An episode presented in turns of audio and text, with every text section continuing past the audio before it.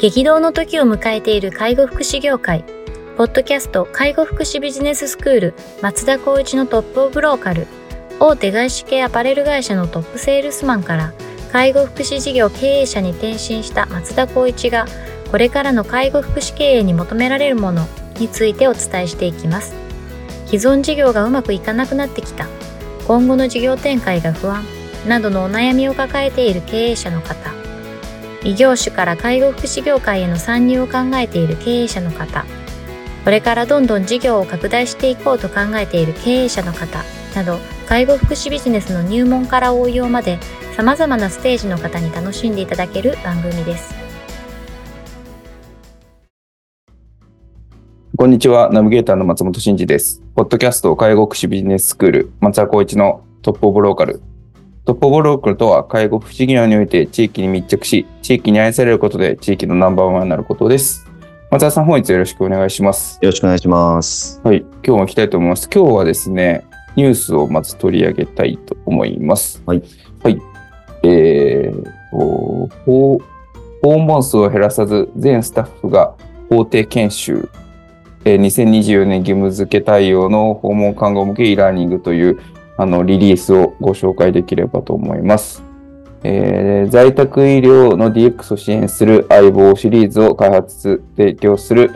株式会社 eWell は、えー、2024年4月から訪問看護で義務化される法定研修を訪問数をできる限り減らさずに、看護師等々が各々の隙間時間で自由に実行できる e ラーニングシステム相棒 e キャンパス訪問看護法定研修編を2023年12月15日から開始しますと。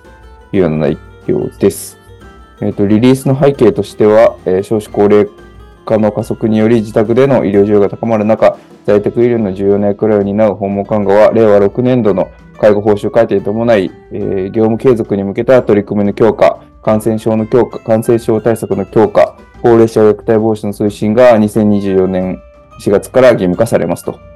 えー、義務化された各項目は全従業員への、えー、研修が必須になりますと。いうところで、えー、訪問看護ステーションではスタッフを一堂に集めて行う旧来の研修の場合、時間調整等により訪問を通常通り行われなくなると運営上の影響が出ていました。えー、看護師等一人一人の訪問件数が重要である訪問看護において、訪問時間を削ったり、訪問件数を減らすことはステーション経営における重要な課題となっていたため、この課題解決のためにスタッフが集まる必要がなく、各自が隙間時間で自由に受講できる e ラーニング法的研修サービス、相棒 e キャンパス訪問看護、えー、法定研修編をリリースしました。というような、えっ、ー、と、リリースですね。で、特徴としましては、えっ、と、まず訪問看護運営において欠かせない研修を全7種類準備しているということと、あと、オンラインで全スタッフが個別に受講できて、場所や時間を選ばずに自由に何度でも受講できるというところ。あと、電子カルテ、相棒さん電子カルテなんですけど、えー、電子カルテ相棒での、えー、利用のタブレットやスマホ PC から簡単に視聴できて、えー、相棒の契約の有無に関わらず、すべての訪問看護ステーションが対象。え各スタッフの受講状況が確認でき、え受講後には一人一人に受講証明書が自動で発行されるため、行政が行う実地指導の際にも使用できるというところ。え価格は1ステーションあたり年間18万円と。え外部研修より安価で、え訪問スケジュールできるだけ減らすことなく受講できるため、ステーションの経営にも寄与するというような内容ですね。はい。ちょっとリリースの紹介が長くなってしまいましたが、この訪問看護の法定研修の義務化っていうのは松田さんご存知でしたか？いや、あの、義務化されるみたいなところもああの聞いてはいたんですけど、確定っていう部分ではちょっと初見かなっていうところですね。あ、そうなんですね。もうちょっと、なんか他のことを意識してたので、あ、こっちがやるんだってなると、結構工数かかるなっていうのは正直出ましたね。です。意外にめんどくさいんですよね、これ。そうですね。今も、うん、まあ、キャリアパスだったりとか、通常は、あの、交換以外のところは、処遇改善が出るっていうことでやってはいるんですけど、まあ、そこにちょっと BCP が入ってくるとかっていうところで今考えてはいるところなんですけど、交換にここが義務化されちゃうと、もう本当にこう課題感というように、その時間に対してやっぱサービスが紐づいてくるので。ですよね。これは結構これめんどくさは、え、要するに移動してる時に見れるよね、みたいなことですよね、多い。分。まあ、す隙間時間使って、空いてる時間に e ラーニングを受講して、うん。まあ、受講し終わると、えー受講証明書がで出るんで、あの、実地指導の時にもちゃんとやってますっていうのが言えるっていうことですよね。そのやっているっていうことが、えっと実証されていれば、まあ、いわゆるこう指導対象にならないよねっていうような理論になってきちゃうので、まあ、そこをどうす、どうコースを精度を上げていくかっていうところが、こういった相棒さんが相棒が出てるようなサービスが、まあ、有効的だよねって話ですもんね。うんこれ普通にその、一人一人をこう外部、外部なのか、まあ外部から内部に呼ぶのかわかんないですけど、受講した場合って、これは結構大変そうですよね。なんかそうですね。項目も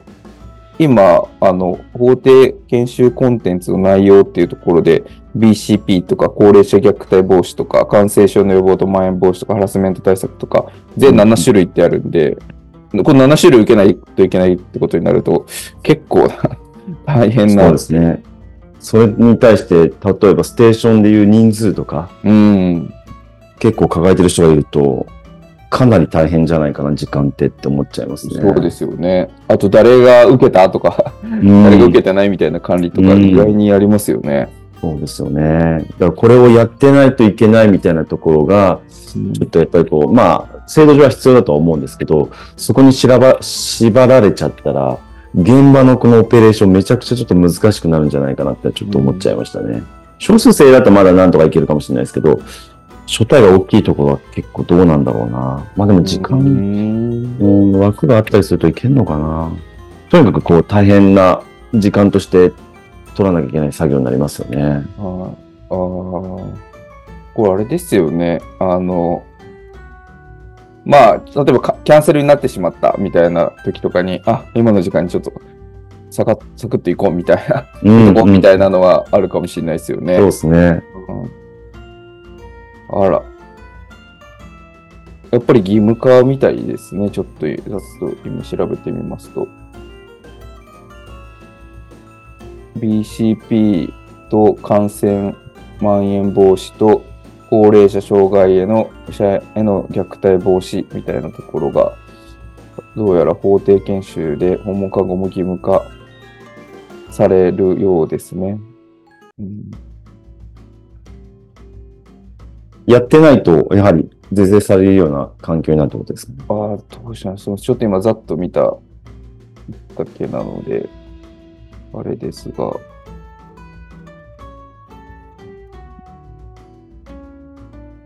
まあ、義務化っていうぐらいですもんね。うん認知症介護基礎研修も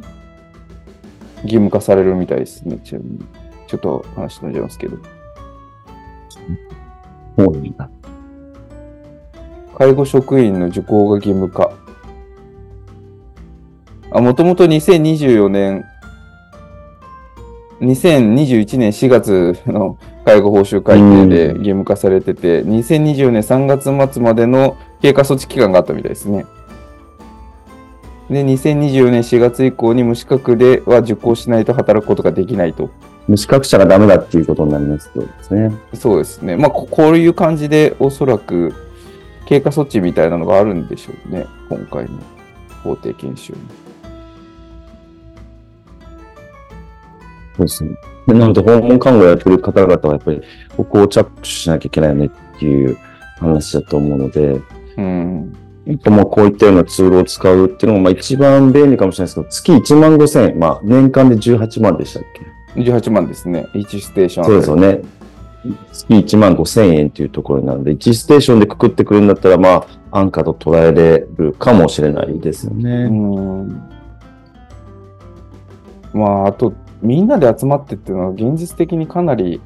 難しいというか、大変な事業ですもんね。訪問看護とかは。まあ、ね。事業所さんによっては直行直帰してたりとかすると思うと、まあ、なかなか一つのところに集まってやるっていうのは現実的には難しいって思うと、こういう e ラーニングで、まあ、対応できればそれは、それに越したことないなって見て思ったんですけどね。う。うんん。まあ、移動時間でもある程度それ個人個人でアイドルタイムあると思うので、そこでやっぱりこうつけ、まあ、業務として貸していくっていうことが一番まあ合理的なのかなって思いますけどうね。ん。そうですね。まあ、こういうサービス他にも出てくるでしょうね、きっと。そうですね。うなんか請求ソフト会社が紐付けてやっぱり出してくるようなイメージもありますけどね。うん。まあでも、どんどんこういうの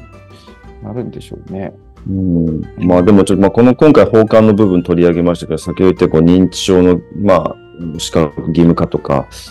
ちょっと人足が足りないと言われている中で、一方でそっち側を何かこう、制度上縛っちゃうと、なかなか中小零細って、こ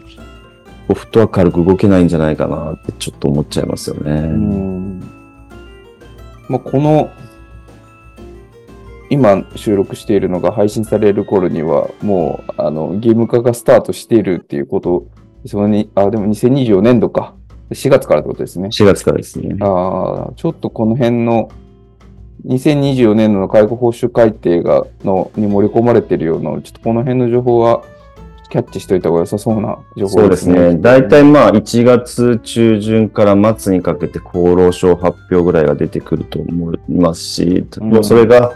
え皆さんのそれぞれのお住まい上の地域とかになると多分2月、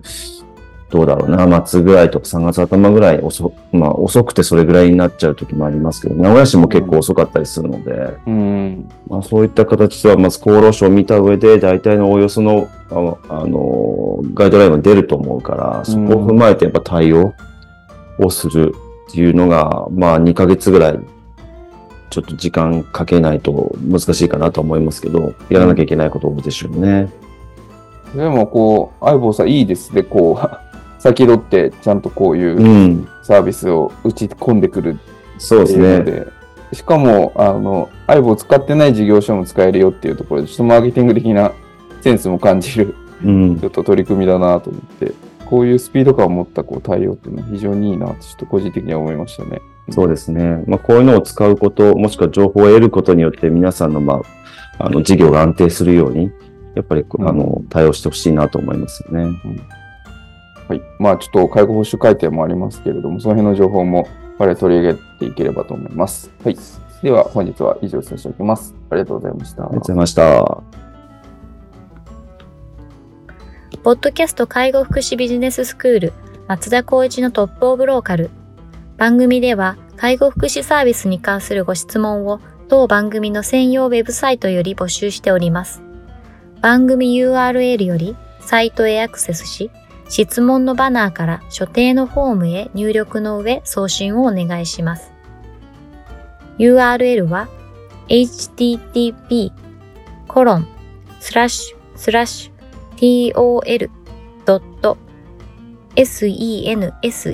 カッコセンスハイフン world カッコワールド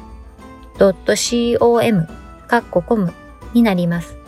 皆様のご質問をお待ちしております。